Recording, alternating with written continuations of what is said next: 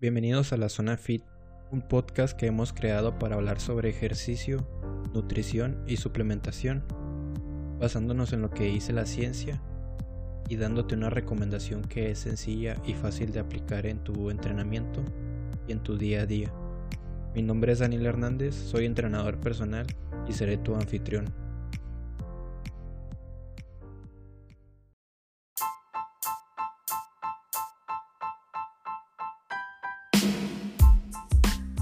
En el tema del día de hoy hablaremos sobre el HIIT o el entrenamiento interválico de alta intensidad, sobre lo que es y sobre cómo implementarlo en nuestro programa de ejercicio. Esta modalidad de entrenamiento utiliza intervalos de alta intensidad y se ha venido popularizando últimamente en donde se utiliza con gran frecuencia en programas de entrenamiento e incluso hay algunos gimnasios que utilizan esta modalidad como su principal modelo de A diferencia del entrenamiento de moderada intensidad o el que utilizamos tradicionalmente a la hora de utilizar el ejercicio cardiovascular. Esta modalidad del HIIT resulta ser más demandante de energía, ya que utiliza intervalos donde son de alta intensidad, que duran pocos minutos o incluso segundos, seguidos de un periodo donde se realiza una moderada intensidad o incluso se descansa totalmente entre cada intervalo. Es ahí donde empieza a surgir el debate sobre cuál modalidad de ejercicio es mejor para bajar de peso y para mejorar el fitness en general. ¿Qué ha encontrado la ciencia acerca de estas dos modalidades? Bueno, hoy en día existen muchos artículos e investigaciones que se han realizado en estos dos temas, ya que son muy populares en el mundo del fitness pero uno de los que destacó y que nos llamó la atención fue un metaanálisis publicado en 2019. Un metaanálisis es un estudio que recopila diversos estudios de varias bases de datos y se van filtrando de acuerdo al criterio que elige el cuerpo de investigación.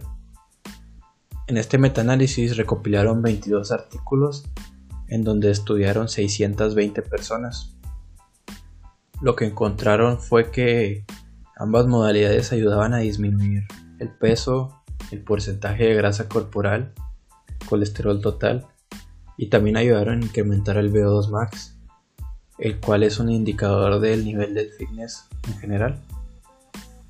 Pero lo que destacó fue que el HIIT fue superior al ejercicio de moderada intensidad, ya que es más eficiente, es decir, utiliza menos tiempo para llegar a los mismos resultados. Entonces, ¿cómo lo incluimos en nuestro programa de ejercicio?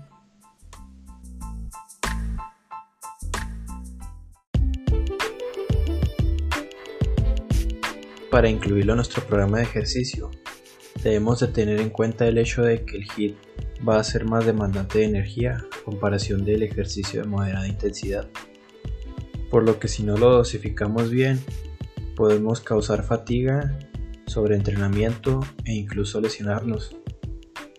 También otro punto a destacar es que la mayoría de los entrenamientos o ejercicios que se realizan en el HIIT involucran la musculatura de las piernas, por lo que si vamos a empezar, lo ideal es comenzar con una sesión y esa sesión realizarla después de, una, de un día de descanso o de haber trabajado alguna alguna parte superior, algún músculo superior.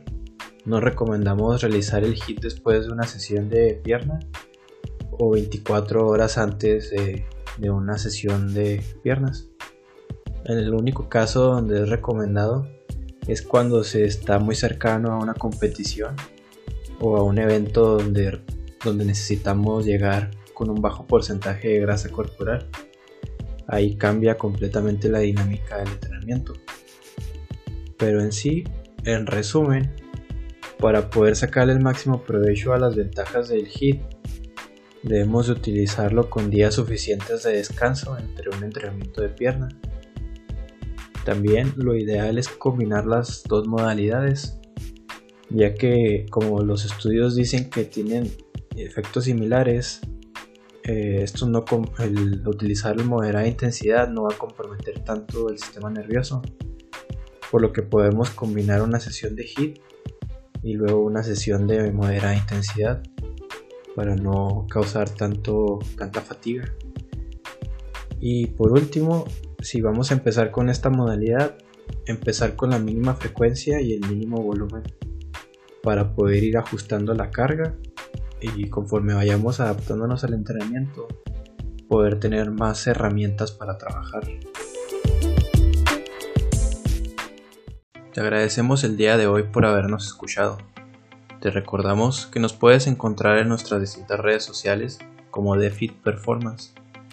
Ahí nos puedes enviar tus dudas y los temas que quieres que resolvamos en el podcast. Nos vemos en el siguiente episodio. Hasta la próxima.